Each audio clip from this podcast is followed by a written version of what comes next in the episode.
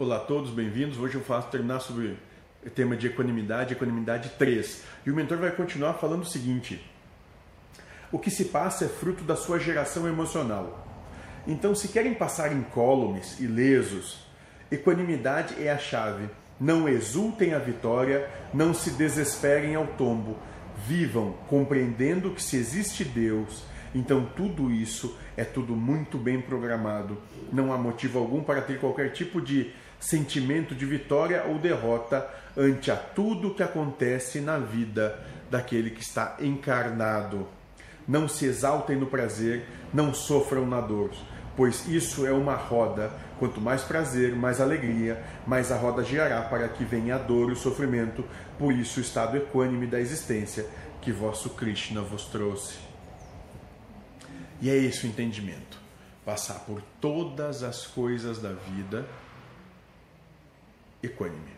Aí vão dizer para ti que tu é frio, que tu não tem sentimentos, que tu é uma pessoa que é, é, apático e a gente vai isso é muito estoico também ideia da apatia né que é a felicidade estoica ou seja ser apático em relação a todas as coisas do mundo e é exatamente isso que a gente trabalha dentro dessa proposta ser apático para as coisas do mundo porque se tu acredita que tu é um ser espiritual vivendo uma proposta momentânea material tu tem que viver para aquilo que é espiritual que não é qualquer coisa que seja do mundo.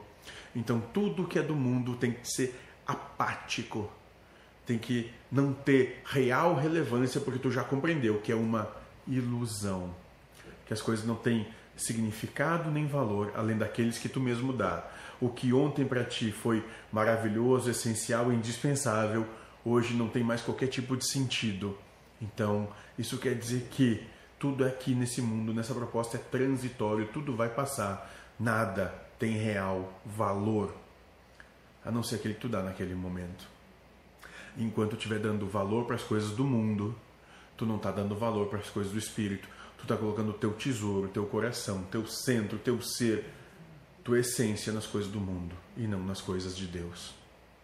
E é por isso que aquele que trabalha a questão do estado equânime, estado apático em relação às coisas do mundo, é porque ele é apático para o mundo e ele é todo para o espírito. Sejam felizes